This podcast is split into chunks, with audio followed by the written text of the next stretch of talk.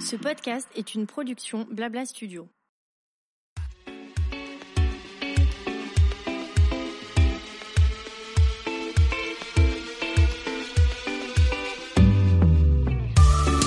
Bonjour à toutes et à tous et bienvenue dans mon émission Julia Donoton. Après avoir créé une agence de communication, l'agent chez Julia, j'ai décidé il y a presque deux ans de me lancer dans une nouvelle aventure passionnante, ma propre émission de podcast. J'y reçois des leaders d'opinion et des entrepreneurs, hommes et femmes, issus du milieu du blogging, de la mode, de la beauté, du sport, de la restauration et de l'hôtellerie. Mon ambition, vous proposer des conversations inspirantes et inspirées pour qu'après l'écoute d'un épisode, vous soyez vous aussi ultra motivé pour réaliser vos projets. C'est parti pour une nouvelle conversation sur Julia Donne le ton.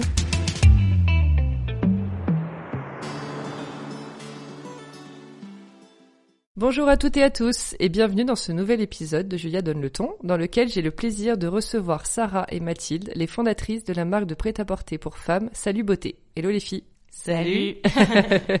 et merci d'être avec nous. Alors pour commencer, est-ce que euh, vous pouvez nous parler de vous en quelques mots? Qui commence? Vas-y, vas-y. du coup, je, je, commence. Alors moi, je suis Mathilde Gindre. Je suis née euh, le 10 octobre 1993 à Neuilly-sur-Seine. J'ai grandi à Nantes. On m'appelle Matou du 4x4. voilà, gros blaze. si je dois me définir, je dirais que je suis quelqu'un de passionné, peut-être un peu trop, très intense. Et j'aime la vie. que dire de plus? Et je me suis lancée dans la folle aventure de créer une marque de prêt-à-porter avec Sarah Nimir, ici présente. Trop bien. Oui, alors euh, bah, moi c'est Sarah Nimir donc. Je suis née à Paris 19, mais j'ai grandi à Neuilly-sur-Seine. Alors c'est rigolo. Sinon, euh, que dire sur moi? Moi, je crois que j'ai longtemps été une créative un peu frustrée parce que euh, voilà, j'ai toujours voulu euh, bien faire. j'ai un côté très bon élève et et j'ai toujours voulu que mes parents soient fiers de moi. Et un jour, j'ai rencontré Mathilde et je me suis dit que c'était le moment de plus être frustrée et mmh. de vraiment voilà faire un truc qui me faisait kiffer. En gros, voilà. Un jour, elle a rencontré une mauvaise élève très affranchie qui lui a dit Bah, les couilles, meuf. On y va. Vous êtes rencontrés comment alors? À l'école? On était chez Chauffeur Privé. Je sais pas si, ah, bien sûr. ça te parle. Donc, c'est une start-up parisienne qui. Euh, Qui a disparu aujourd'hui Qui s'appelle maintenant Free Now, qui ah s'appelait Captain, enfin qui est passé vers ah Chauffeur puis Captain, puis Free Now. Ils ont pas arrêté de changer de nom. Exactement, parce qu'il y a eu rachat, euh, internationalisation, rebranding, plein de choses. Mhm. Euh, et nous, on était en CRM chez Chauffeur Privé. Donc on a envoyé beaucoup d'emails et de push notifications. Ouais. Génial. Petite dédicace à toi, Amandine. C'était notre ancienne boss. Et, euh, et, on était en binôme. Euh, on avait exactement le même poste. Et on s'est rencontrés. Il y a eu un énorme coup de cœur, je pense, amical au début et professionnel. Et au bout de trois mois, on s'est dit qu'on voulait lancer ensemble notre marque de Total Look. Au début, c'était le Total Look. Et ça a dérivé doucement sur le tailleur mmh. upcyclé. Ok. Et du coup, comment vous décrirez euh, Salut Beauté aussi en quelques mots? Alors, Salut Beauté, en quelques mots, c'est le nouvel uniforme. Donc, qu'est-ce que ça veut dire le nouvel uniforme? C'est que euh, c'est euh, une tenue pensée pour le confort des femmes et une tenue sans compromis. Ça veut dire que on peut tout aussi bien être euh, stylé que confortable dans ses fringues, tout en ayant une approche éco-responsable et des vêtements, euh, enfin voilà, vraiment euh, beaux, stylés et tout ça dans une ambiance badass, conquérir le monde. Et alors, l'idée était là. quelle est la première chose que vous avez faite quand vous avez dit OK, on se lance? Bah, la première chose qu'on a faite, c'est se voir tous les mardis soirs en sortant du, du, du taf. Et on s'est mis ce rendez-vous très vite pour se mettre une espèce de, d'obligation, mhm. rendre le truc concret, enfin le truc, le projet concret. Et au début, très honnêtement, on regardait Pinterest. Et on scrollait Pinterest pendant des heures et on se disait, mm-hmm, par quoi va-t-on commencer? Exactement. Et, en fait, mais après, c'était pas si bête parce qu'on on regardait si on était stylistiquement en accord. Ok. Mais ça a duré un peu trop longtemps, en vrai. mais ça a commencé par ça. Et ensuite, assez vite également, mais ça je pense que c'est un peu euh, les restes d'école de commerce, parce qu'on a mm. toutes les deux fait une école de commerce, euh, on a fait un document pour définir la marque, ses valeurs, euh, ses codes et ce vers quoi on voulait aller. Donc au début, on a appelé le projet, c'était Androgyne, et on se disait voilà, on veut que ce soit une marque qui soit audacieuse, authentique, naturelle. Enfin, il y avait plein de mots qui ressortaient et qui sont encore là aujourd'hui. Bon, le côté androgyne beaucoup moins, par Mhm. exemple. Mais voilà, on a on a très vite aussi fait un doc, on essayait de définir le projet et de cadrer. Oui, bien sûr. Et puis ensuite, on est passé de tous les mardis à tous les mardis et tous les jeudis. Et on bossait aussi tous les week-ends. Mais c'était pas tout le week-end, c'était, euh, allez, je sais pas, deux, trois heures par week-end à côté de notre boulot. Mhm. Et voilà, ça a commencé. euh, Et alors, du coup, ça a pris combien de temps pour que, à partir du moment où vous avez commencé ces petits rendez-vous et que vous êtes lancé, et ça a pris combien de temps ensuite pour vous quittiez votre, votre job? Ça a été très long. Mhm. Nous, on a été lente parce qu'au début, on savait pas par où commencer. Oui, mais vous aviez aucune connaissance euh, du milieu de la mode, au final, non? Alors, oui, on n'avait aucune connaissance, mais on avait quand même un protagoniste assez important qui vient de ma famille, qui bosse dans le textile. Ah. Mon père. Sauf que, déjà, ça nous a mis beaucoup de temps avant, enfin, moi, ça m'a mis beaucoup de temps parce que Sarah ne le savait pas, mais à réaliser qu'il pouvait nous venir en aide. ça paraît complètement fou. Au bout de six mois, tu as bossé sur le projet. euh, ah mais attends, euh, j'y pense. euh, mon père, tu sais, euh, il bosse dans le textile. Peut-être qu'il pourrait nous expliquer deux trois trucs. Et moi, genre, euh, eh ben, ouais. ouais, ouais, ouais, carrément, chaud. Enfin, Mais attends, il fait quoi ton père? Bah, il fabrique des vêtements, il Effectivement, fait des uniformes. ça pouvait Quoi, aider. des uniformes? Mais tu, t'es sérieux Bref. Après, euh, dans notre, enfin, pour je- sa défense. pour ma défense, enfin, j'ai été élevée à la méritocratie. C'est comme ça que ça marche chez moi, donc on n'est Mm. pas trop, enfin, si, bien sûr qu'on se donne des coups de boost, mais c'est pas, euh, le réflexe premier n'est pas de dire euh, j'appelle euh, papa pour m'aider, machin. quoi, ouais. Plus, mes parents sont des gens très exigeants, donc, comme ceux de Sarah, mais c'est encore différent, mais en gros, j'allais pas l'appeler tant que le truc était pas concret, quoi. Enfin, Oui, oui, oui. Il y avait encore un côté très rêve de petite fille, de oh mon dieu, on est en on, on rêve de monter une marque de prêt-à-porter. T'avais peur de pas faire assez, peut-être sérieuse ou? Bah, en vrai, il y avait rien de très concret. Euh, Oui. je savais pas du tout de quoi je parlais. Donc, euh, il y avait carrément la peur de lui, de lui demander. Par contre, une fois qu'on a compris ça, je l'ai harcelé. Et au début, il, il nous a mis en contact avec des gens qui nous ont expliqué le métier. Ça, ça nous a beaucoup aidé. Euh, on comprenait pas grand chose à ce qu'on nous racontait. On nous disait, mais attends, tu sais faire un vêtement, tu sais que ça passe par un patronage, puis un prototype et un dossier technique et un machin. Et on savait, enfin, déjà, on confondait tout le temps les deux mots patronage et prototype. Mm. Donc, euh, pour information, un patronage, c'est le, c'est le document qui rassemble tous les morceaux d'un vêtement et le prototype, c'est juste la première version de ton vêtement. voilà, Voilà, c'est une toile. réalisé. euh, Voilà, c'est ton produit qui est Factuel, monté euh, sur une toile. Donc en général, c'est un, c'est une toile euh, en coton écru, un peu raide, parce que c'est un tissu qui coûte moins cher. Et tu montes ton produit à partir du patronage. C'est bien de l'expliquer. On voilà. sait jamais. Bah, nous, en tout cas, euh, Bah oui, t'en avais besoin. on comprenait rien à ce qu'on nous racontait, on savait pas du tout comment faire un vêtement. Donc le fait que, en gros, mon père nous mette en contact avec euh, quelques personnes qui euh, savaient comment faire, ça nous a beaucoup aidé. Et de fil en aiguille, en gros, on a on a commencé à parler à plein de gens qui savaient faire des vêtements, qui nous ont dit mais en fait il te faut une modéliste, euh, ça, euh, qui fait les patronages, enfin Oui, parce que vous saviez pas du tout dessiner, j'imagine, toutes les deux. non. Mm. Donc on nous, enfin, en fait, on nous a expliqué le métier et ça, franchement, ça a été très très long cette Oui. partie-là parce qu'on ne savait même pas par où commencer pour faire un vêtement. Bah bien sûr.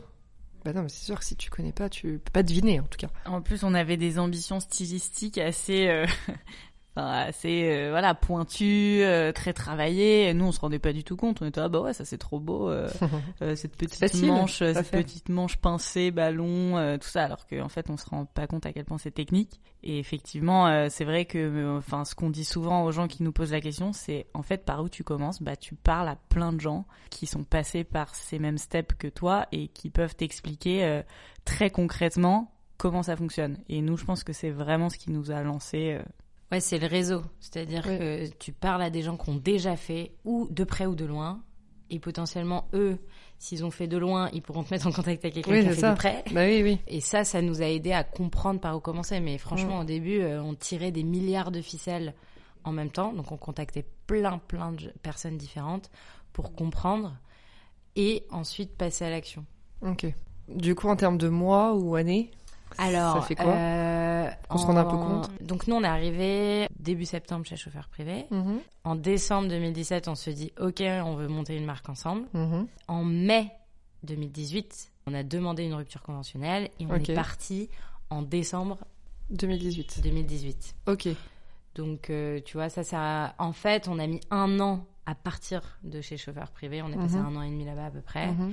À partir de chez chauffeur privé, à concrétiser le projet. Et quand on est parti de chez chauffeur privé, on savait notre date de lancement, qui était septembre d'après. 2019. 2019. oui, tu vois, ça nous a pris. Ouais, bah en ouais, gros, ouais. pendant un an, on a bossé sur la marque à côté. Mhm. Et après, on a fait à peu près six mois à temps plein sur la marque sans que la marque soit lancée. Ouais, c'est ça. Bah, c'est à peu près ce qu'il faut. Hein. Ça m'étonne pas. Donc, vous n'avez pas été non plus trop lente. Bah, on a mis un an et demi. Ouais. En vrai, je pense qu'on aurait pu être plus rapide. Euh, on était prête en juin, mais au niveau timing, on pensait que c'était pas le bon moment pour lancer une marque de tailleur. Bah, septembre, oui. Voilà. Tu rentres dans l'automne. Après, ce temps nous a permis de réfléchir en profondeur à la marque. Je pense qu'aujourd'hui, on est contente parce qu'on est quand même vachement prise dans l'opérationnel. On a beaucoup moins le temps de se reposer les Bah questions oui. fondamentales de qui sommes-nous, où allons-nous. Bien Donc sûr. là, on n'a plus qu'à dérouler. Après, euh, si on avait lancé plus tôt, on aurait fait du chiffre d'affaires plus tôt. Euh, Enfin bon, donc euh, Bien sûr. euh, tout se tient quoi. Et alors, comment vous avez trouvé les fonds pour vous lancer aussi? On va se reparler du souci de l'argent après, mais. Eh bien, vas-y, commence par toi. Alors les fonds, je pense qu'il y a un truc qu'il faut qu'il faut dire. Euh, c'est vrai que ça nous paraît toujours hyper vertigineux. Je pense que c'est le truc qui nous paraît le plus vertigineux et qui Mm. freine plus les gens de se lancer, c'est se dire mais en fait j'ai pas de thunes, euh, Bah, comment tu veux que Où je trouve l'argent où je trouve l'argent. Et en fait, je pense que une fois que tu as, créé ta boîte une fois, une fois que tu as entrepris une fois, ça te paraît beaucoup moins vertigineux et il y a un côté la thune tu vas la trouver. Mm. Même si ça te paraît, euh, tu vois, moi je me rappelle à l'époque 5000 balles, ça me paraissait euh, complètement, euh, enfin une énorme somme. Et je me disais mais à quel moment je vais trouver ce, ce genre d'argent? Et je dis pas que c'est facile, mais en fait si si tu t'as- en plus maintenant il y a des solutions qui existent type euh, crowdfunding, euh, Oui. tout ça qui quand même facilite vachement les choses si vraiment euh, tu tu pars de zéro et que voilà, t'as envie de lever des fonds entre guillemets euh, clés en main sur internet. Nous, il s'est trouvé que euh, on avait euh, pas mal d'économies parce que, euh, enfin moi typiquement, ça faisait un an que je travaillais chez chauffeur privé et que j'habitais chez mes parents, donc je sais pas pourquoi j'avais mis tout de suite euh, pas mal d'argent de côté en me disant, euh, je sais pas, j'ai l'impression que ça va me servir, tu vois. Et euh, mais je me disais pas du tout que j'allais acheter un appart ou quoi. Genre, je pense que j'avais vraiment, euh, tu vois, ce, Ouais, ce cette truc, envie au fond de ouais. toi de lancer quelque chose. Voilà, donc euh, on avait pas mal de, de sous de côté. En niveau thune, en vrai, les sous de côté ils nous ont aidés à vivre derrière. Mais en gros, Ah oui. on a, on a, nous, on a mis 60 000 euros pour lancer Salut Beauté, 30 000 euros chacune. Mhm. Euh, Sarah, il y a eu 30 000 euros qui sont d'un héritage de sa grand-mère. C'est pour ça que moi, je suis pas complètement d'accord sur le côté c'est facile, mais je vous explique Oui. après. Et moi, c'est 30 000 euros où j'ai fait un emprunt étudiant au nom de ma petite sœur. Donc totalement illégal, mais pour expliquer que il y a un côté, en fait, tu te démerdes. Oui, c'est ça. Par contre, tu te démerdes, sauf qu'il y a une réalité, c'est que, ok, nous on avait quand même la chance d'avoir, moi, euh, mes parents, ils étaient ok pour cautionner un emprunt étudiant au nom de ma petite sœur. Oui. Donc c'est quand même, j'avais une caution. Mhm. Donc ça, c'est, je trouve que c'est une chance énorme. Et Sarah, il y avait quand même euh, un héritage de 30 000 euros qui, qu'on a pu lui donner comme ça. Donc, c'est-à-dire que nous, à la base, on pensait qu'on n'avait pas accès à de l'argent. Après, il se trouve qu'en vrai, bon, tu trouves toujours une solution, mais il se trouve que quand même, on a eu de la chance d'y avoir accès quand même facilement. Tout le monde n'a pas euh, la chance d'avoir des parents qui peuvent te back-up, ou un héritage, ou des trucs comme ça. Voilà. Mais après, il y a des magouilles qui existent. Voilà, faire des emprunts étudiants. Genre, par exemple, si t'es étudiant et que t'as une idée de boîte, n'hésite pas à emprunter, Mm. parce que, enfin, moi, la manière dont je le vois, donc je vais devoir rembourser cet argent, c'est euh, comme si j'investissais dans une formation. Même si, même si la boîte plantait. Oui, bien sûr. Tu auras forcément appris quelque chose. Si jamais t'as pas déjà fait un emprunt étudiant. Mais voilà, encore une fois, pareil, j'avais la chance aussi d'avoir pas déjà un emprunt étudiant sur euh, le, le dos. Enfin, il y a ça. Après, les campagnes de crowdfunding, c'est intéressant. Par contre, euh, la vérité, c'est que très souvent, euh, en fait, tu fais de la précommande quand il y a un produit derrière, et que en fait, ça t'avance des fonds, mais c'est pas de l'argent pur et dur. Oui, oui, oui, bien sûr. Et du coup, là, vous avez pu faire une prod et lancer euh, avec une immédiateté, on va dire, d'avoir les produits tout de suite. C'est ça. Ok. Sauf que bah, Sans ce serait à refaire sur le budget initial, c'est que nous aujourd'hui, on a, enfin à l'époque, on a pris les 60 000 euros, on a fait OK, 50% dans la prod, 50% dans la com. Et en fait, aujourd'hui, si c'était à refaire, donc en, en gros, on a dépensé euh, une grosse partie dans la prod, beaucoup trop. Hmm. on mettrait beaucoup moins dans la prod. Je pense qu'on ferait de la précommande directement. Ce qui nous aurait permis, en fait, de mettre les 60 000 euros dans de la com et du commercial. Et je pense qu'on aurait pu recruter directement quelqu'un. Pour vous aider. Voilà. Ok. Parce que là, vous aviez assez de sous pour faire un joli site aussi Parce que je- Le site, il coûte pas cher, c'est avec Shopify. Ça te coûte 30 Ok. euros par mois, 180 euros un template. euh, Parce que souvent sur le podcast, on a eu quand même comme retour qu'un site, on pense que c'est le truc qui coûte pas cher, mais pour avoir un vrai beau site, euh, tu vois, avec euh, un beau design et tout, ça peut être un Alors coût ça- assez important.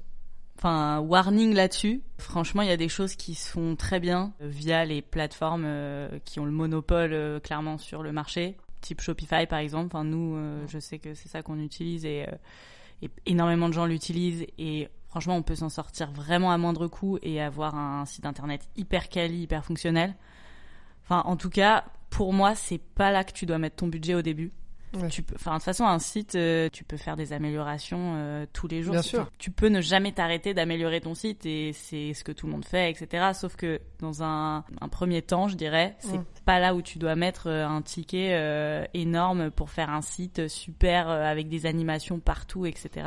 Oui, après, si vraiment c'est ce que tu veux faire, mais que tu as conscience que tu peux ne pas passer par un développeur pour faire un site, en fait, faut juste que tu saches arbitrer. euh, parce que moi, je sais qu'il y a des gens qui m'ont dit « Oh là là, euh, j'ai payé euh, 10K pour faire mon site, euh, ça m'a bouffé tout mon budget. bah oui, » Je c'est dis ça. ah non, en fait, Oui, c'est pas une aurait peut-être eu obligation. d'autres choses euh, dans, t'aurais- ça. dans lesquelles tu aurais pu investir euh, Mm, et mm. faire un site à moindre coût sur Shopify. En fait, tout dépend. Enfin, si t'es une marque de prêt-à-porter, en tout cas. Ouais. Mais après, si tu veux revisiter l'expérience UX, euh, of course. Mais en gros, si tu veux faire une marque de prêt-à-porter et que toi, ta valeur ajoutée, elle est pas là.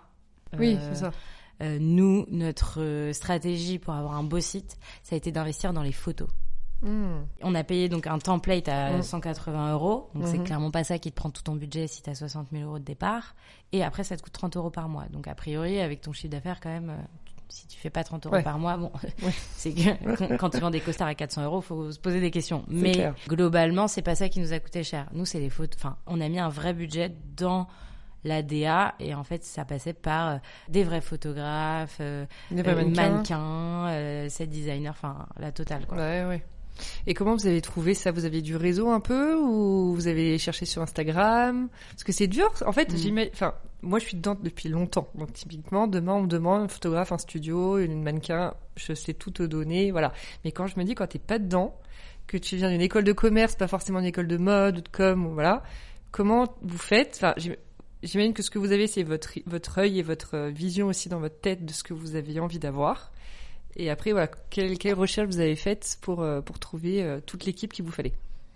Bah, en fait, comme le disait Mathilde tout à l'heure, je pense que notre force, ça a été qu'on savait assez précisément ce qu'on voulait, parce qu'on l'avait défini en amont et c'était assez clair dans nos têtes. Et ensuite, euh, bah, Instagram est ton ami, clairement. C'est-à-dire que, Mm. euh, alors nos photographes, c'était euh, une styliste avec qui on avait travaillé, qui avait euh, en fait réalisé son projet de fin d'année. Elle était dans une école de mode avec ces photographes-là, donc Pierre et Florent, avec qui on travaille toujours aujourd'hui. Et en voyant ces photos sur son book, on avait dit mais qu'est-ce qui t'a fait ces photos-là? C'est exactement ça qu'on veut. Et du coup, on, a, on était rentré en contact directement avec eux. Mais en revanche, tout ce qui est mannequin, euh, set design, euh, c'est tout Instagram. Il se Mhm. trouve que euh, la maquilleuse, c'était euh, une de mes anciennes potes de lycée, donc complètement. euh, et il s'est trouvé que ce, on a eu de la chance aussi, hein, parce que ce casting-là a hyper bien fonctionné. Donc euh, voilà, je pense c'est beaucoup de préparation, euh, affiner au maximum sa vision et aussi une part euh, un petit peu de fit et de d'humain que voilà. En fait, nous, comme on travaille, mais on travaille toujours comme ça, et on a directement fonctionné euh, comme ça dès le début, c'est par réseau. C'est-à-dire que très très rarement, nous, on va travailler avec un prestataire qu'on connaît ni d'Ève ni d'Adam. Ok. C'est soit C'est une recommandation. Ouais, une reco, euh, un pote qui a bossé avec, euh, euh, ou quelqu'un avec qui on a bossé qui a bossé avec. Enfin, franchement, c'est très très rare qu'on travaille avec quelqu'un qui n'a pas bossé avec quelqu'un qu'on connaît.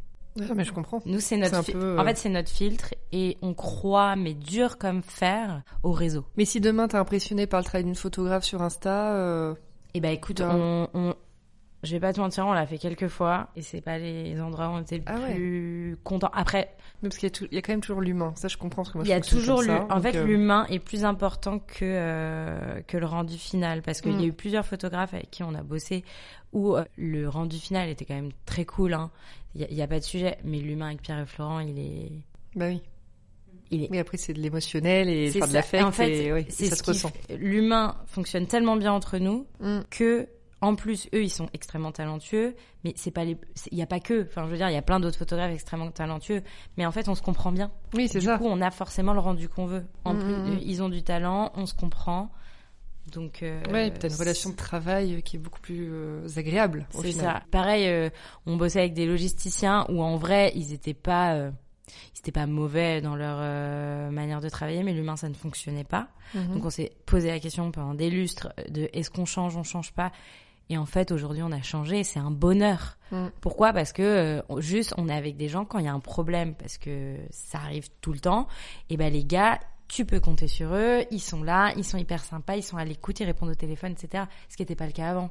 Et potentiellement, les nouveaux font peut-être peut-être peut-être plus d'erreurs que les Mm. anciens, mais juste ils rattrapent leurs conneries. Et ils sont hyper sympas. Donc en fait, ça marche beaucoup mieux. Et alors, en termes de com, vous avez lancé votre site, vous avez lancé la première collection. Et comment vous avez communiqué Instagram, j'imagine Facebook Vous êtes toujours sur Pinterest C'est toujours votre ami Ouais. Au moins, ouais. Si, si. Bah, en com, on a, le premier truc qu'on a fait, c'était notre compte Instagram. Mais on n'avait pas de produits, pas de photos. Euh, on avait un nom. Et en fait, on a lancé le compte Insta hyper tôt parce qu'on s'est rendu compte en soirée ou, enfin, dès qu'on rencontrait du monde, on disait, ouais, tu fais quoi dans la vie? Bah ouais.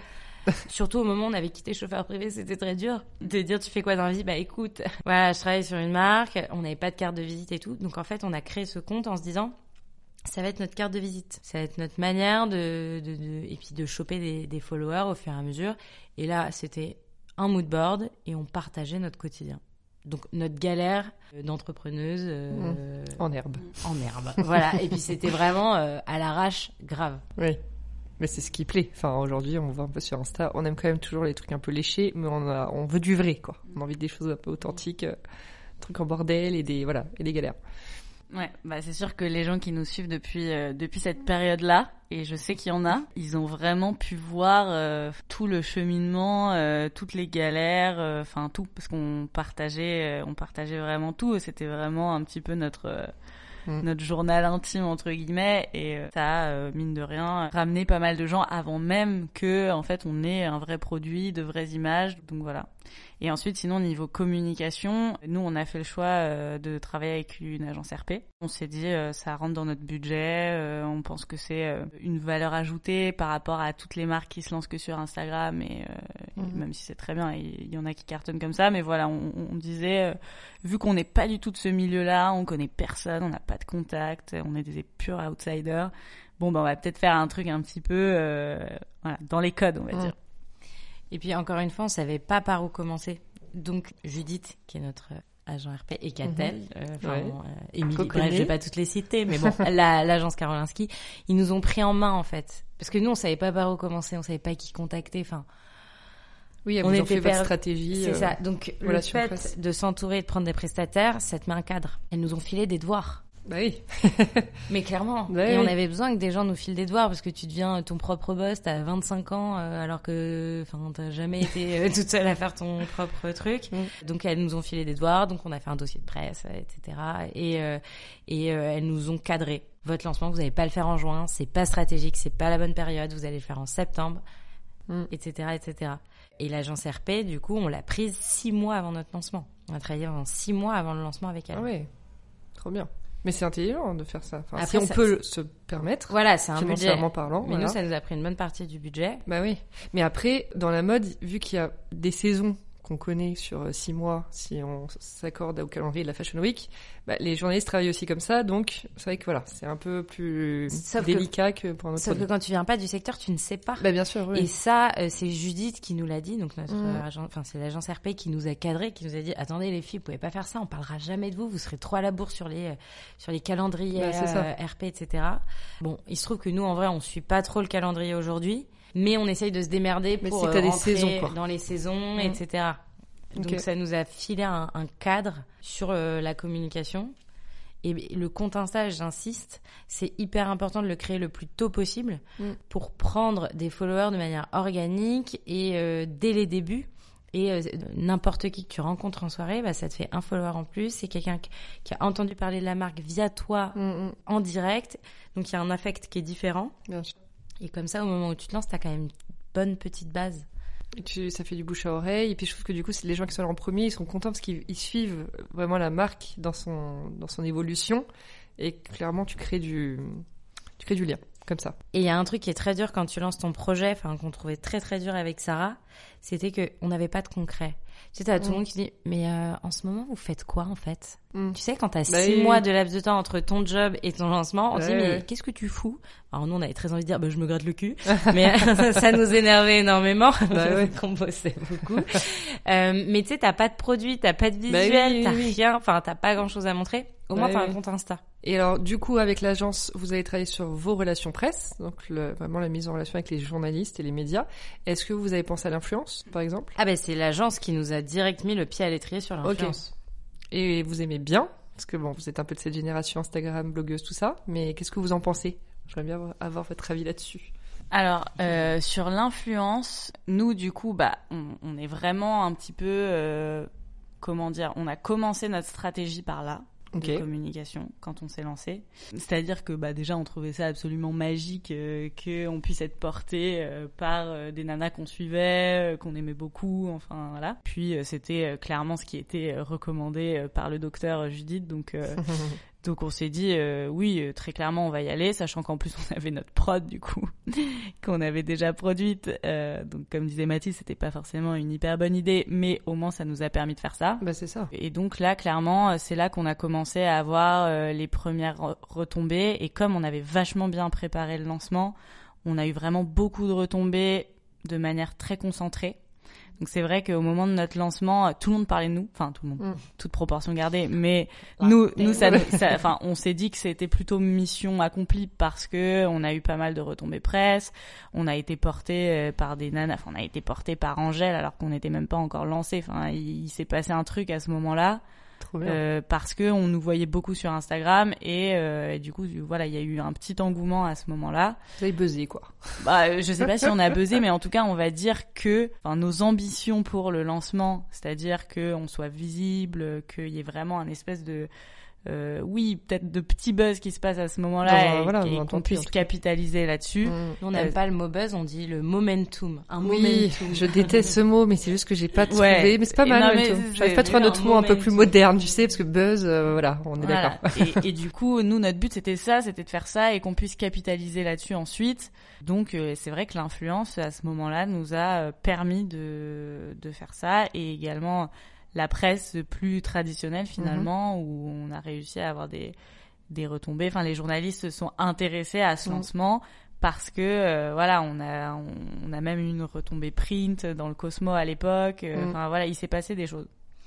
Et la presse, euh, je sais que les marques un peu nouvelle génération y croient moins, mais mine de rien, c'est comme quand euh, tu as des célébrités, des influenceurs qui te portent, c'est de la street crédibilité. C'est-à-dire qu'à partir du moment où tu as une pleine page dans le L, que euh, tu as Angèle qui te porte, machin, les gens se disent OK, c'est stylé. Sinon, t'es juste une, une jeune marque. euh, Qui fait son truc de son côté, quoi. Ouais. Exactement. Et, et en fait, ça, ça participe, même si c'est lent, ça, ça ne provoque pas, je tiens à le préciser, des ventes directement. Mm. En fait, ça met dans l'esprit des gens ta marque a une place qui fait que la valeur perçue, elle est, euh, Augmenté. elle est augmentée. les gens se disent, ok, c'est stylé, il y a telle personne qui le porte, il y a tel média qui en parle. Donc, faut pas le négliger. Mm. Je pense que les influenceuses et, euh, enfin, ça, ça fonctionne plus que la presse traditionnelle au niveau retour sur investissement direct, mais ça a quand même un impact euh, conséquent. On le voit bien, les gens nous disent ah ouais vous étiez dans le L. Ça assoit une notoriété. C'est hyper, euh, enfin c'est indispensable quand tu veux lever des fonds, aller voir des investisseurs, tout le monde le demande. Une certification sur Instagram, on te demande aussi des, des papiers dans la presse. Mais c'est vrai que avant, tu avais un papier dans le Vogue ou même dans le L, tu vendais à fond derrière. Aujourd'hui, c'est moins ça, parce que c'est moins lu, on va pas se mentir, avec les réseaux sociaux, etc. Mais voilà, je, je dis, après, c'est un investissement. Et l'influence, c'est vrai qu'aujourd'hui, alors je sais pas vous comment vous le pensez, d'ailleurs ça m'intéresse d'avoir votre avis aussi. Moi j'ai encore pas mal de clients qui s'attendent à un vrai ROI derrière, qui disent ok j'ai investi ça dans l'agence, ça dans l'influenceuse, il faut que je récupère bah, un certain montant que j'ai investi. Et je dis bah en fait ce n'est pas une science euh, exacte, c'est-à-dire que même si en testant avec une fille une fois sur une pièce j'ai vendu tant derrière, enfin ça a permis de vendre autant, parce que ce n'est pas moi qui décide, c'est des gens derrière leur téléphone qui achètent ou pas. Donc toi, tu as pu faire tout ton taf, bien montrer la marque, bien trouver le profil, l'univers qui correspond, etc. Fait une jolie photo avec une super légende, poster au bon moment. Il y a des moments où il se passe rien. Voilà. En fait, pour Salut Beauté, c'est ça. Franchement, très rarement, on a eu des ventes très directement euh, mm. où on s'est dit, ok, ça a déclenché X euros de chiffre d'affaires. Sauf que par contre, ça nous a débloqué des choses. C'est pas palpable, mais on sait que c'est ça. Oui. Par exemple, que Angèle nous ait porté, étant donné qu'elle ne nous a jamais marqué sur ses photos ou quoi que ce soit, on n'a jamais eu un boost de followers mm. euh, ou de vente euh, directement euh, provoquée par rapport à ça. Mm-hmm. Par contre, dès notre première année, on a fait une collaboration avec Sarenza. Et Sarenza, c'est une évidence que ils sont intéressés à nous parce qu'on avait des personnes stratégiques comme ça qui nous portaient. C'est vrai que oui, il faut penser un peu long terme. On, a, on pense très très court terme parfois en com parce qu'on se dit bah, c'est l'argent que tu sors tout de suite, mais effectivement c'est du moyen et long terme. Donc euh, ouais. surtout sur euh, une marque de mode. Bah c'est ça. Une marque de mode en fait, euh, donc c'est la valeur de ta marque, elle se construit forcément sur la durée. Parce que bon, t'as beau faire un buzz à un moment donné, tant mieux, c'est super. Mais je pense que vraiment euh, la valeur de ta marque, la manière dont elle est perçue, la place qu'elle occupe dans la tête et dans le cœur des gens, c'est un truc qui se construit à coup de de voilà de, de, petites bonnes idées comme ça, de personnes que tu rencontres, de travail qui est fait en interne sur la durée et de tes prestataires. Mhm. Mais effectivement, euh, quand tu crées une marque de mode, tu peux pas t'attendre à ce que le truc euh, devienne stylé. Enfin, ça arrive, hein ça arrive et en général c'est c'est corrélé avec de très gros moyens ouais. on va pas se mentir. Euh, mais voilà vraiment euh, je pense que effectivement faut insister là-dessus que c'est euh, plein de petits steps qui vont euh, déclencher les choses. Mm. je trouve ça hyper intéressant ce que tu dis Sarah parce que on en parle souvent toutes les deux. C'est que aujourd'hui le lancement d'une marque c'est accessible à tout le monde. Enfin oui accessible à tout le monde dans le sens où euh, n'importe qui peut avoir un compte Instagram, c'est gratuit. Euh, globalement, euh, il y a une vraie tendance depuis pas mal d'années de d'être à son propre compte, de vivre son rêve. Enfin, c'est totalement dans notre génération. Mais du coup, il y a beaucoup de marques qui se lancent. Alors, je pense que c'est quelque chose qui fonctionne, mais en tout cas, c'est pas quelque chose en lequel on croit sur le long terme. C'est de marques qui se lancent sans âme ou sans, tu vois, image de marque qui a été travaillée en profondeur. Et du coup, c'est très euh, homemade. Mm. Et ça manque un peu de, tu vois, on, on fait pas assez rêver les gens sur le long terme. On pense que ça fonctionne pas. Oui, ça manque de lien euh, affectif en voilà, fait. En fait, c'est très court-termiste. Mm. Tu vois, il euh, y a un côté, bon bah, euh, je vais dépenser à balle dans les pubs, je lance mon compte, je fais des photos à l'arrache, des boutiques à mort. Voilà, et c'est très euh, pop-up à l'arrache. J'exagère, mais tu vois. Et du coup, bah oui, ça va te provoquer des ventes mais dans 10 ans. Et je pense que par exemple un Cézanne, bon, qui est un truc très différent de Salut Beauté, mais un Cézanne, elle a capitalisé sur son image de marque.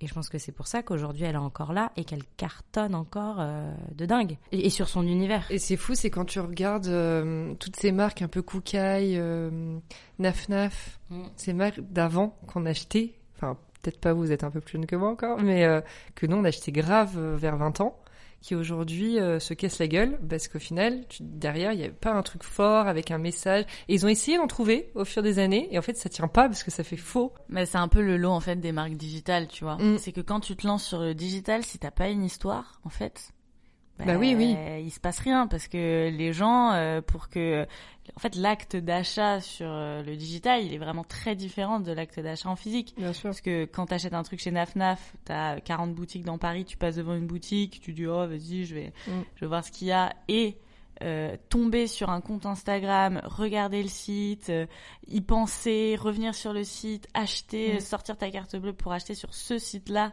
Euh, tu vois, c'est complètement différent en fait. Donc j'ai envie de dire tant mieux parce que du coup, euh, ça force un petit peu euh, les marques à avoir du sens, à raconter des histoires. nous, c'était un petit peu ce qu'on voulait faire depuis le début parce qu'on trouvait que justement toutes les marques dont tu parles, les marques traditionnelles ne racontaient pas d'histoire, ne mettaient pas vraiment de sens dans leur communication, derrière leurs produits, le côté expérientiel était complètement laissé à l'abandon, enfin voilà. Et nous, c'est ça qu'on voulait un peu disrupter, et c'est vrai que le digital, c'est l'endroit parfait pour, pour le faire, quoi. Trop bien. Alors, on va basculer deux ans après, c'est-à-dire maintenant. Comment vous, vous bossez là, toutes les deux? Comment vous répartissez les tâches? À quoi ressemblent vos journées? Alors, moi, Mathilde, je suis sur la partie produit, production, plus financière, gestion. Maintenant, on a une responsable de production qui est chez nous, donc euh, je gère plus du tout la production, mais je travaille avec elle. Donc moi, je travaille maintenant beaucoup plus sur euh, en fait le plan de collection, design, produit et gestion. En fait, la gestion prend beaucoup plus euh, mm. de place avec le produit dans mon poste, si je puis dire. Et moi, du coup, je suis plus sur tout ce qui va être communication, justement, relation avec euh, l'agence RP, les réseaux sociaux, tout ce qui est euh, image, donc euh, les shootings, c'est, ça va être moi qui les prépare en amont, etc. En gros. Ok, trop bien. Et ça s'est fait naturellement? Vous trouvez ces missions chacune oui, complètement, parce que bah en fait, ce qui est cool, c'est qu'on s'est rencontrés au taf et que du coup, on a tout de suite vu un petit peu les points mm. forts et les points faibles de l'autre et on a tout de suite vu euh, ce sur quoi euh, chacune aimait travailler. Et c'est vrai que voilà, bah, moi j'ai toujours plus été sur euh, le côté créa éditorial et et voilà, Mathilde, c'est, c'est vraiment un moteur, c'est, c'est la commerciale du, du duo, quoi. Donc ça a pas. C'est marrant que tu dis ça parce qu'on est chez deux revendeurs, donc on n'est pas très commercial. C'est, non, je dirais que je suis plus la concrète, plus terrain. Oui, c'est ça. Est-ce que t'es un peu genre celle qui a vachement les pieds sur terre, qui est là genre il y a, y a, tant d'argent, on peut faire ça, et toi Sarah qui est plus euh, tu vois lunaire et genre moi je vais faire ça c'est ça. Alors est-ce qu'il y a un truc comme ça un peu Oui et non parce qu'en fait je pense que notre duo il est plus complexe que ça mm. dans le sens où euh, moi, je euh, Sarah va me remettre les pieds sur terre aussi parce que j'ai tendance à charger la mule, c'est-à-dire euh, moi j'ai envie de tout faire. Ce qui va pas forcément avec le côté gestionnaire. Oui. Mais euh, Sarah me dit attends, calme-toi là, on a trop de taf. Mm. Non, en fait, je dirais que Sarah elle est plus elle intellectualise plus les choses. Mm-hmm. Donc ça fonctionne bien avec le côté créatif, c'est-à-dire de d'imaginer un concept, tu vois, de raconter une histoire. Euh, ça passe par l'image, mais aussi par l'éditorial. Bien sûr. Et moi, je suis plus, euh, ouais, ok, mais alors du coup, pour, on, le fait. Mm.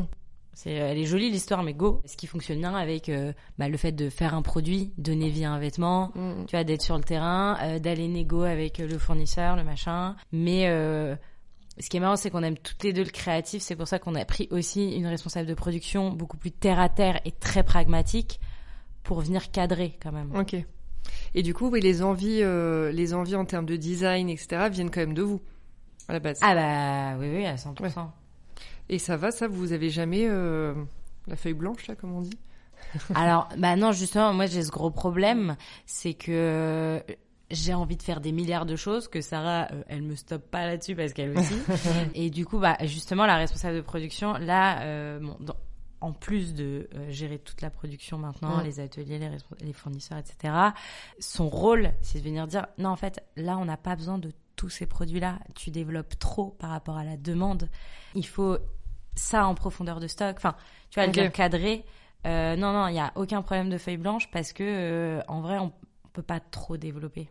Oui. Et là, vous êtes à combien de références? Alors, tu veux dire en forme ou en forme couleur?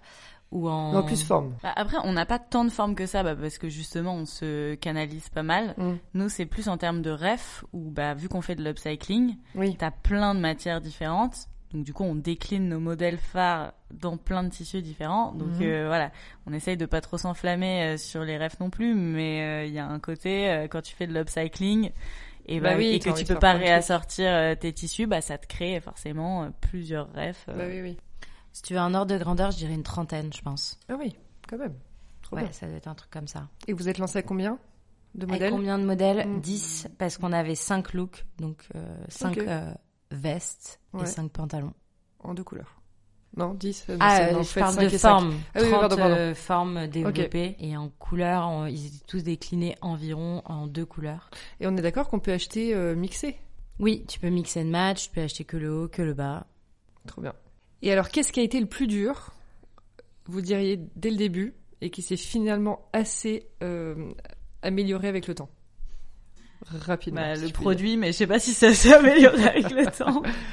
en fait aussi, il y a le truc, c'est que plus tu grossis, plus les montants grossissent, plus les projets grossissent. Euh, donc c'est vrai qu'au début, il y a aussi un côté, on n'a rien à perdre. euh, tes décisions ont beaucoup moins de poids. Enfin, il y a un côté, tu, tu te lances un peu dans l'inconnu et ça marche, ça marche pas. Et c'est vrai que quand tu grossis, euh, bah c'est plus vraiment le même mindset. Bon, même si faut toujours rester un peu au pire, voilà, rien n'est grave. Et ce qui a été très dur au début, enfin, je pense que Mathilde, tu seras d'accord avec moi, mais c'est euh, quand on a enclenché la partie produit, en fait, d'enclencher la partie produit. Donc, que ce soit autant euh, trouver les premiers fournisseurs, trouver un fabricant, enfin mettre tout ça en place, coordonner tout ça, faire en sorte d'être dans les délais et pour les protos et pour la prod. Enfin, c'est un travail monstrueux. Aujourd'hui, euh, disons que bah on a quand même un petit peu euh, cadré et cadencé la chose, donc on sait, voilà, on connaît nos deadlines, euh, on a nos, nos, nos fournisseurs et nos partenaires euh, clés. Après, ça reste quand même euh, un truc à orchestrer qui est assez monstrueux, donc t'as toujours des problèmes, t'as toujours euh, des choses qui se passent pas comme prévu, donc euh, voilà. Bah, moi, ce que je dirais, ce qui a été dur, c'est qu'on savait pas de quoi on parlait avant. Donc, euh, et, et, les, et nos prestats le savaient aussi. Mm. Donc, euh, bon, on a eu de la chance de pas tomber sur des gens malhonnêtes ou très peu. Bon, ça nous arrivait quelques fois, mais la majorité, c'est- pas le cas. Mais ce qui a été le plus dur, c'était plus, plus que le produit, ça a été la production. Mm. Ça, c'était très lourd.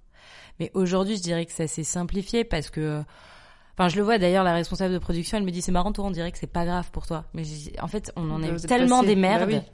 Euh, que maintenant, euh, bah, je sais qu'il y a une merde, mais t'inquiète, on va trouver une solution. Oui, c'est ça. C'est pas grave. Et au pire, au pire, euh, c'est pas grave. Pour l'instant, la plus grosse merde qu'on ait eue, c'est une modéliste qui nous a filé des patronages qui n'étaient pas conformes, c'est-à-dire qu'ils étaient illisibles. Mais nous, comme on n'est pas du métier et qu'on ne peut pas lire Mm. les fichiers de patronage qui est Mm. sous un format Lectra, on les a envoyés aux usines et c'était illisible. Et on a perdu six mois. Et c'est arrivé en plein Ah Covid. Enfin bref. Ça, c'était le pire truc. Maintenant, aujourd'hui, on a quoi? On a des petits problèmes de patronage. Ok, les ateliers sont pas contents. Ils nous remontent l'info. On s'adapte. Notre modéliste, on a confiance, mais 1000% en elle. Euh, Il y a la responsable de prod qui est sur le sujet. Je sais que euh, elle gère, euh, elle gère les choses. Et puis s'il y a un problème, on gère quoi. Oui. Et c'est pas grave. Et en plus, avant, on avait très peu de références. Donc si tu plantais une référence, tu, Bah plantais oui. la moitié de ta collection. Oui, c'est ça. Maintenant qu'on a beaucoup de références, il y a un côté, ok, je vais planter cette ref. Bon, en vrai, c'est relou, mais j'ai tout le reste qui tient la route. Oui, c'est ça. Donc franchement, en fait, Tu au bout d'un moment, ouais, tu relativises beaucoup plus. Et en vrai, euh, non, je trouve que le problème, il se déplace. Avant, le problème, c'était le produit et la production. Après, c'est à titre perso parce que c'est moi qui m'en occupais. Maintenant, moi, c'est devenu les finances. Ouais. Parce que je m'occupe des finances. mais après, euh, je sais pas si toi, euh, le problème, il s'est déplacé, Sarah, mais moi, il s'est déplacé, mais parce qu'aussi mes missions se sont déplacées. Quoi. Oui, bien sûr, bien sûr. Et le fait d'être jeune, d'ailleurs, ça vous a posé des soucis? Plus d'être une femme que d'être jeune, je dirais. Ah ouais. Euh, honnêtement, après peut-être que je suis euh, perchée et que j'ai pas j'ai pas capté euh, forcément les, les les obstacles ou quoi, mais je dirais que globalement, on nous a jamais euh, on, nous- on nous a jamais reproché d'être jeune, enfin tu vois, pour euh, en fait Justifier euh, quelque chose, quoi. Ouais, ou tu vois, bon après on est dans un milieu peut-être particulier, sûrement que dans d'autres milieux c'est peut-être pas exactement la même chose. Si tu si as une, une start-up euh, B2B, euh, j'en sais rien, tu vois, et que tu dois t'adresser à, à des types de personnes différents, nous on va dire que euh, je pense qu'il y a plein de gens qui ont cru en nous euh, dès le début parce qu'ils voyaient qu'on était animés par ce qu'on faisait et parce que euh, ils sentaient euh, la force de notre duo Mm. et qu'on allait aller jusqu'au bout, enfin qu'on était euh, sérieuse dans notre délire, quoi. Donc ça a été plutôt ça. Je pense que les gens ont capté en fait cette, cette envie d'aller jusqu'au bout et Mhm. euh, aussi euh, probablement euh, qu'on était structuré et que on, on, on présentait bien, quoi. Oui. Après, en vrai, on a eu, si, on a eu des gars, euh, si, il y a eu des gens clairement qui ont traité notre marque de naissante et balbutiante. hein. Donc, Euh, euh, C'est arrivé une fois. Donc en fait, non, non, il y a eu vraiment des actions macho et sur notre âge. Après, de manière générale, on bosse beaucoup avec des gens jeunes parce que la mode c'est un secteur qui est jeune, donc Mm. on va pas te reprocher d'être jeune quand la personne en face elle est jeune. Mhm. Et euh, si, il y a eu des actions où, euh, ouais, ouais, on a eu un euh, commercial vieux de la vieille qui, qui, qui a été infâme et qui euh, nous a traité par-dessus la jambe parce que jeune Euh, on a eu aussi des personnes qui, euh, parce que euh, femmes, te prennent pas au sérieux ou vont minimiser le travail que tu fais. Mm. Tu sais, comme si euh, t'étais ou avoir un côté un peu pa- bah, carrément paternaliste. Alors qu'en fait, euh, bah, t'as quand même deux ans de boîte derrière toi, que des merdes t'en as géré, que t'as quand même levé des fonds, des machins, enfin, géré avec les banques, les trucs, et on te parle comme si on t'apprenait la vie. Alors, on a, t'as des, bien sûr, on a encore des milliards de trucs à apprendre, et en vrai, on apprend tous les jours, mais la personne en face part du principe que tu ne connais rien, Mm. et tu sais que c'est parce que c'est un peu ta position de jeune femme. Oui, c'est ça. Un peu frustrant, dira-t-on. Eh ben, ça fout la rage, mais en même temps, le côté positif, c'est, euh, enfin, nous, dans notre tête, on se dit, non, mais mec, t'es pas prêt. Oui, c'est ça, voilà. Euh, T'as envie oui, oui. encore plus de prouver que En derrière. fait, faut le, faut le prendre à son avantage Bah et oui. dire, ok, mais t'inquiète, vas-y, bah, donne-moi un max d'infos, parce que la personne en face en a forcément à te donner. Mm. Pas, pas toujours à juste titre, mais du coup, la personne va sûrement t'apprendre des choses. Moi, si tu veux, je t'apprendrai rien, mais c'est pas grave, tant pis pour toi. Et voilà, mais c'est, c'est un peu difficile, mais euh, oui, ça arrive. Le max, c'est garder son sang-froid. C'est ça. Est-ce que t'apprends au final beaucoup quand t'es entrepreneur? Enfin, tu peux pas envoyer chier tout le monde comme t'aurais envie de le faire, tu vois. Donc, euh, tu Et- prends un peu sur toi. Mais de ouf parce que moi j'ai un tempérament très sanguin et Mm. euh, quand tu me fais chier ça part très vite et j'ai jamais passé autant de temps à mais lécher les bottes des gens. Non mais même quand on me fait des sales coups que j'ai l'impression qu'on se ouais. fout littéralement de ma gueule et ben c'est avec le sourire. Mm. Et c'est hyper important parce que ton réseau en tant qu'entrepreneur mais c'est pratiquement t'as presque que ça. Enfin c'est hyper important. Euh, donc euh, faut vraiment pas envoyer chier les gens euh, vraiment non mais c'est vrai hein, Non, moi, mais je- bien sûr, j'ai toujours dit, il faut pas terminer une relation à part, bon, évidemment qu'il y a des cas exceptionnels, tu vois, mais faut, faut essayer de terminer quand même correctement chaque relation de travail parce que tu ne sais pas où les gens seront demain.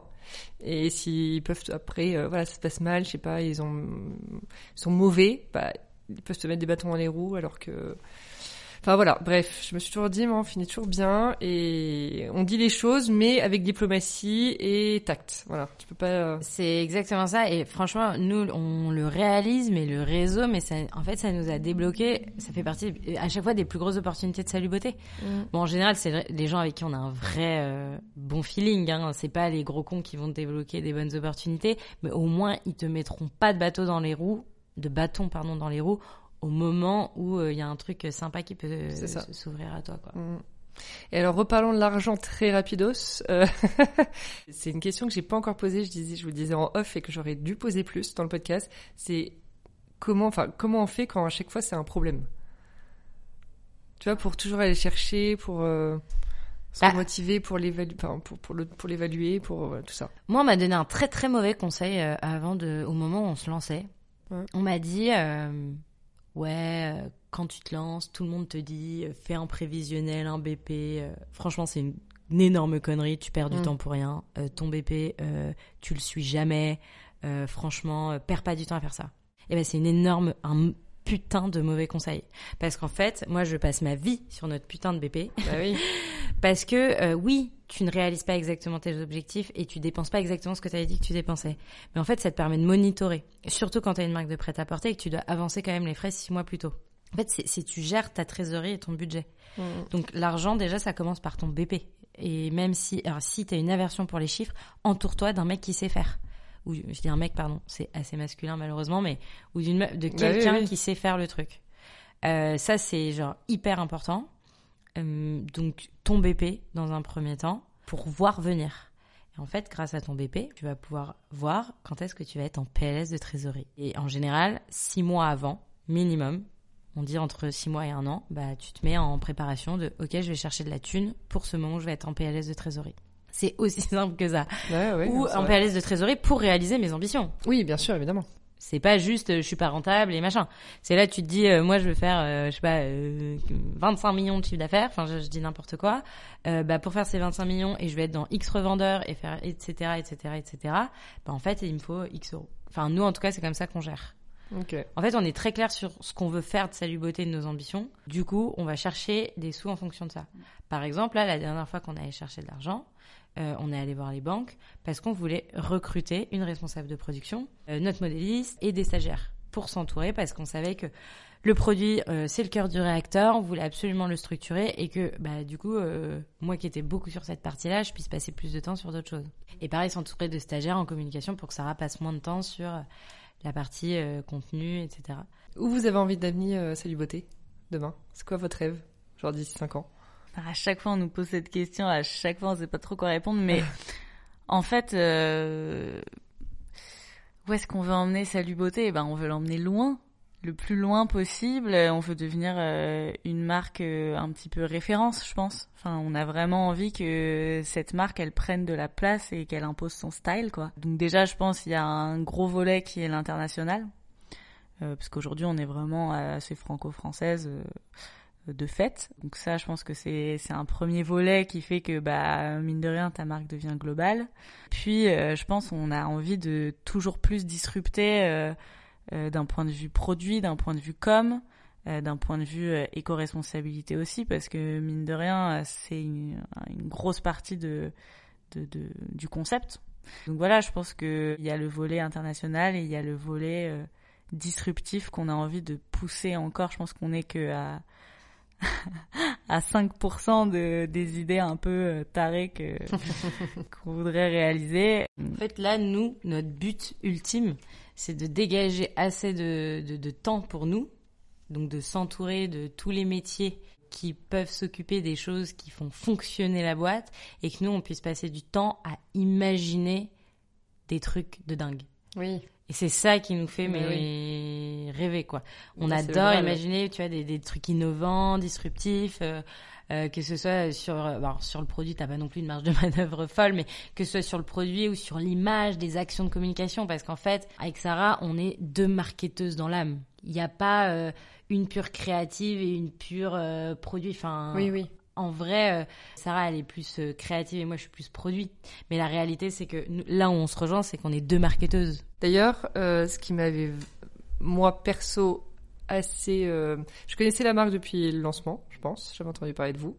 Mais le, le shooting, le dernier, enfin peut-être pas le dernier, parce que j'ai peut-être pas tout suivi, voilà. mais il y en a un gros, on va dire que vous avez fait avec euh, notamment Julie Pelé. Mm. Et redites-moi qui y avait avec elle. Alors il y avait Julie, effectivement, il y avait Paloma euh, Cocan. Ouais, euh, il y avait euh, Tiché Agatha, donc qui s'appelle Léa, euh, alias Tiché Agatha, et Judith, donc en fait qu'on a fait participer. Exact. Ouais. Et eh ben ce shooting-là, je sais pas, j'ai vu dans les stories bah, de Paloma et de Julie Pelé notamment. Et donc après, je suis allée voir toutes les images euh, de, de la campagne et j'ai trop, euh, j'ai adoré. Je sais pas, je trouve qu'il y avait un truc euh, très vous en fait, très voilà, très fidèle à la marque et je pense que c'est la campagne euh, euh, qu'on a fait le plus spontanément de toutes nos campagnes. en fait, trop bien. là où il y a eu le moins de prep. Donc euh, moi, ça me stressait un peu. Hein, honnêtement, j'étais là, mais mon dieu, mais bah comment ça lancer ce truc Franchement, on a on a fait le truc en deux semaines, un truc comme ça. Et vous êtes trop C'était horrible. C'était horrible. C'était horrible. Enfin, surtout pour Sarah, hein, parce que. mais elle était très très mal mm. parce que ça a été fait très rapidement. Après, il y a une magie qui a opéré sur le shoot en vrai Bah en fait, je pense que c'est les nanas que vous avez prises qui s'entendaient bien. Enfin, je sais pas, il y avait un truc, euh, ça, ça s'est ressenti. Bah, c'était très bonne vibe. Mm. Euh, bon après, tous nos shoots ont toujours été très bonne vibe en vrai. Oui. C'est très sympa comme moment, on va pas se mentir.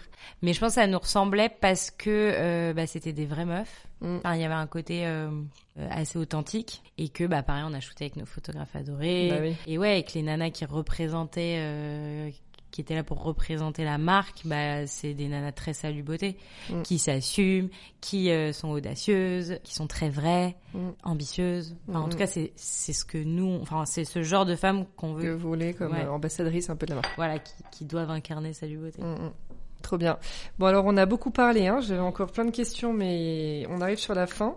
Euh, j'ai les, donc les, les derniers euh, petits mots que j'aimerais avoir de vous. Ça concerne euh, le succès, l'échec, la liberté. Très rapidement, si je vous dis succès, euh, qu'est-ce que vous me dites? Moi, je dis jaune ou bleu.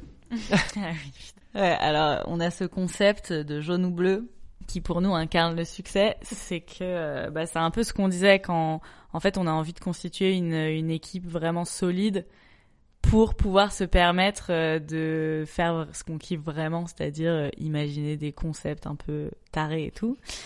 Et être jaune ou bleu, ça veut dire que on nous appelle et on nous demande euh, jaune ou bleu? On fait jaune, hmm, bleu, hmm, non jaune. Et voilà, et on se dit que au moment où on aura atteint ce level-là, et eh ben on aura réussi. C'est ça, jaune ou bleu.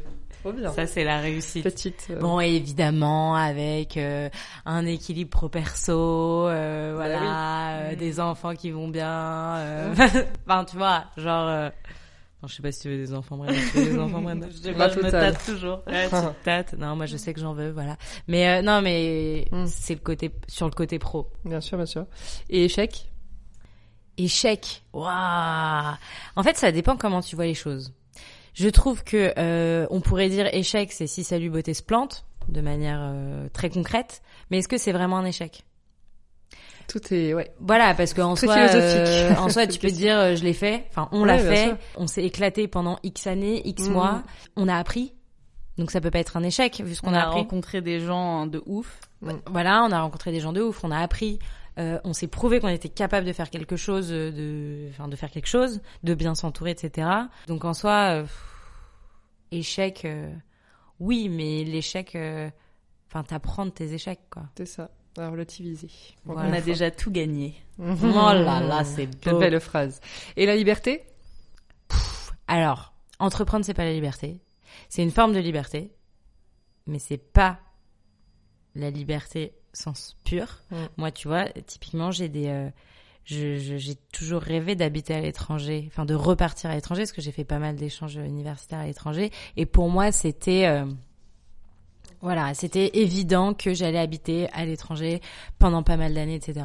Bah, aujourd'hui, avec célébrité, c'est pas possible. Mm. Donc ça, par exemple, ça me prive de cette liberté parce qu'en vrai, on est très parisien, on croit dur comme fer au réseau et le réseau, ça, ça, ça se, ça se travaille et il faut être sur place pour le travailler. C'est Mm. pas que des mails ou des appels. Donc ça, c'est, c'est, c'est, par exemple, ça t'enlève cette liberté. Ça Mhm. t'enlève ta liberté de quand t'es en vacances, t'es en vacances. Tu coupes vraiment. Le soir, tu coupes vraiment. En vrai, on peut couper parce qu'on sait qu'on peut compter l'une sur l'autre, mais Demain, j'ai coupé grave, j'ai un appel de Sarah, euh, j'ai le cœur qui palpite et je suis là, ok, euh, il est au l'ordi, je dégaine. Enfin, tu vois. Ouais, ouais. Donc euh, voilà, après t'as la liberté de tes horaires si t'as envie de, enfin tu vois globalement tu te mets off quand tu veux, mais pas vraiment parce qu'en fait c'est quand même en fonction de ta, de ta charge de travail. Bah oui, oui. T'as la liberté d'arriver à l'heure que tu veux au bureau, mais bon en vrai tu culpabilises si tu fais pas assez d'heures de boulot parce que t'as grave du taf. Mm. Voilà donc il y a une forme de liberté oui dans le sens où c'est euh, c'est toi le boss, Mm. Mm, mais c'est pas euh, 100%. euh, Enfin c'est pas la vraie Oui, oui, liberté. oui, Donc moi, la liberté demain, c'est quand j'ai plus à travailler euh, du tout. C'est les vacances. Ah, en fait, ouais, ça dépend euh, quelle forme de liberté euh, effectivement tu tu cherches. Mm. Je pense que si l'entrepreneuriat c'est une liberté dans l'absolu et sur très long terme de dire j'ai pris cette liberté de créer ce que je voulais créer et de euh, de sortir un petit peu euh, de mon chemin tout tracé, enfin de sortir de ma zone de Mm. confort. Mm. C'est la liberté de euh, de sortir de sa zone de confort. euh, donc euh, en vrai, tu l'exerces vraiment cette liberté-là. Il y a un côté très libérateur quand tu te dis bah ouais, euh, en fait euh, j'ai failli finir, euh, je sais pas, dans, dans une boîte à me faire chier, enfin en gros, Mm. et euh, j'ai pris, euh, j'ai j'ai porté mes mes ovaires, que- Mm. comme dirait. Camille de Je m'en bats clito. J'ai porté mes mon clito et mes ovaires et euh, j'ai pris cette liberté. Bah, de faire ce que je voulais faire quoi. Mm. Après effectivement, euh, je rejoins complètement Mathilde euh, quand elle dit que euh, la liberté, euh, enfin si tu penses que euh, tu vas entreprendre pour être libre, détrompe-toi tout de suite. Mm. C'est quand t'es salarié, t'as beaucoup plus de liberté quotidienne entre guillemets que quand tu montes ta boîte. C'est clair. En fait, tout dépend de ta définition de la liberté. Je pense Oui, qu'il oui. y a des gens qui ont besoin de liberté sur euh, leur euh, emploi du temps, Mm, sur euh, je décide que c'est ça le plan stratégique. Donc là-dessus, tu as carrément une liberté. Euh, après, euh, enfin, en fait, t'en perds sur d'autres euh, points. Point, oui, c'est ça. Mais, et en plus, très souvent, quand entreprends, au bout d'un moment, tu prends des investisseurs. Mm. Et ça aussi, enfin, même si les investisseurs en général, ils sont là pour te conseiller, t'épauler, mais tu perds quand même une forme de liberté, quoi. Enfin, t'as des gens qui sont là et qui tu dois rendre des comptes. Donc, Mhm. faut, je pense que là-dessus, faut pas idéaliser. Après, nous, on le vit pas mal du tout. Enfin, tu vois, juste parce que je disais sur l'étranger, bon, j'ai mis une croix dessus, mais bon, c'est pas grave. J'ai- tellement pris d'autres trucs trop sympas à Oui. côté qu'il n'y a pas de sujet. ça veut pas dire non plus que c'est mort pour dans, je sais pas, dans 5-10 ans. Bien sûr, mais ce que je veux dire, c'est que tu vois, parfois, euh, voilà. Oui, sur des envies, ouais. Exactement, moment, tout n'est euh, pas euh, réalisable. Voilà, tout n'est pas réalisable. Je sais que par contre, il y a des entrepreneurs qui bossent à distance, Oui. etc. Mais tout dépend de ta manière d'entreprendre aussi. C'est ça, exactement. Je pense que là-dessus, Sarah et moi, on est très euh, très similaires. C'est nous quand on est là, on est là à 10 000 Donc en Mhm. fait, euh, ça paraît inenvisageable de même euh, que l'une habite dans le sud ou euh, l'autre à Paris. Ou... Mais je, je pense que pour certaines personnes, ça marche très bien. Mm. Nous, c'est pas possible. En fait, si on n'est pas là, on sera mal. Parce Ouais, que. très bien ce que vous voulez dire.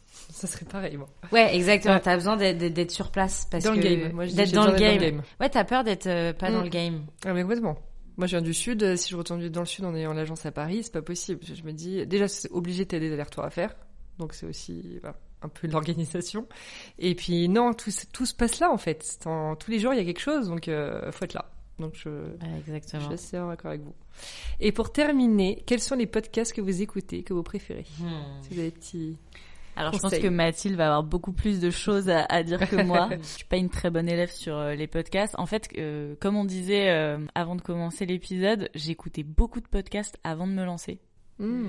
Avant Salut Beauté en fait. Mm. Euh, et ça a été vraiment hyper productif et, et intéressant à ce moment-là parce que j'avais vraiment besoin de d'entendre des gens parler de leur expérience. Mm. Et du coup, j'écoutais euh, Entreprendre dans la mode, j'écoutais Génération XX. Euh, ce genre de, de podcast Mm. très ciblé euh, entrepreneuriat dans la mode euh, Mm. pour entreprendre dans la mode. Et vraiment, ça m'a énormément euh, mis le pied à l'étrier, ça m'a énormément aidé, ça m'a ça m'a rendu le truc possible en fait. Oui. Et, euh, et c'est vrai que euh, une fois que Salut Beauté a été lancé, j'ai beaucoup moins écouté de podcasts. Donc, euh, Ouais. Peut-être parce que t'as l'impression de- d'entendre ce qui t'arrive, donc euh, parfois t'as juste pas envie d'en entendre parler. Oui. Enfin, tu il y a un oui. petit côté en mode, ouais, je sais, putain, oui, c'est trop la merde. Enfin, t'as l'impression que ça te ramène un peu à tes galères. euh, Ou sinon, quand il y en a qui sont trop successful, t'es là, oh putain, il y arrive mieux que moi. Un moment, tu vois, euh, je pense que c'est aussi pour ça, parce que moi aussi, j'ai, enfin, on écoutait grave les mêmes podcasts et on débriefait énormément. Enfin, ça, je trouve que c'est cool quand t'as un associé, euh, que t'écoutes un peu les mêmes euh, contenus, et aussi des contenus différents, mais, mais d'en débriefer. Bah, bien Genre, sûr. on se partage très souvent des articles, des trucs comme ça. Mais moi, du coup, aujourd'hui, ce que j'écoute, ça va être, euh, c'est genre, à bientôt de te revoir, ce qui est pas du tout sur l'entrepreneuriat, mais Non, mais bien sûr. ça. euh, C'est tous les, tous les podcasts. Hein. On Mais elle, tout. typiquement, euh, elle, elle m'inspire de ouf pour Salut Beauté sur le côté euh, très authentique, euh, vrai. C'est marrant, mais c'est un podcast et enfin, ça n'a rien à voir. Mais en vrai, elle m'inspire vraiment euh, au quotidien pour Salut Beauté. Euh, Il y a le cœur sur la table qui est alors, Ouais, un super voilà, c'est c'est vraiment euh... c'est le sang. ah ouais, c'est le ça. Non mais j'en parle tout le temps à Sarah qui va avec les couilles sur la table, mais euh, le cœur sur la table, euh, voilà, c'est j'ai l'impression que euh, c'est ma conscience qui est sortie de ce podcast quoi. C'est euh, Ouais, ouais. je trouve Il est ça dingue. ah, il est incroyable. Et euh, et Kif Taras qui m'a qui m'a bien euh, parlé aussi ces derniers temps. Euh, bon là moi le plus j'apprends de ressenti euh, enfin, de tous les gens qui interviennent dans ce podcast et euh, j'adore Rokhaya Diallo. Ouais. Je la trouve hyper inspirante, brillante, euh, Mm. avec un charisme fou. Enfin, elle me ouais, subjugue. Voilà. Ouais, on va trop bien. Merci beaucoup, les filles. Vous nous avez partagé plein d'infos, plein de tips, et typiquement, comme tu disais, Sarah, je suis sûre qu'il y a des gens qui écoutent et qui ont envie de se lancer et que ça pourra aider. Donc, euh, merci mille fois, et je vous dis à très vite. Merci beaucoup. Salut beauté.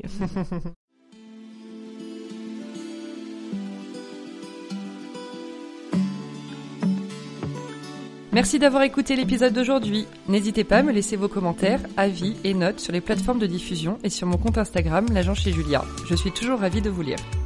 À bientôt pour une nouvelle conversation sur Julia Donne le ton.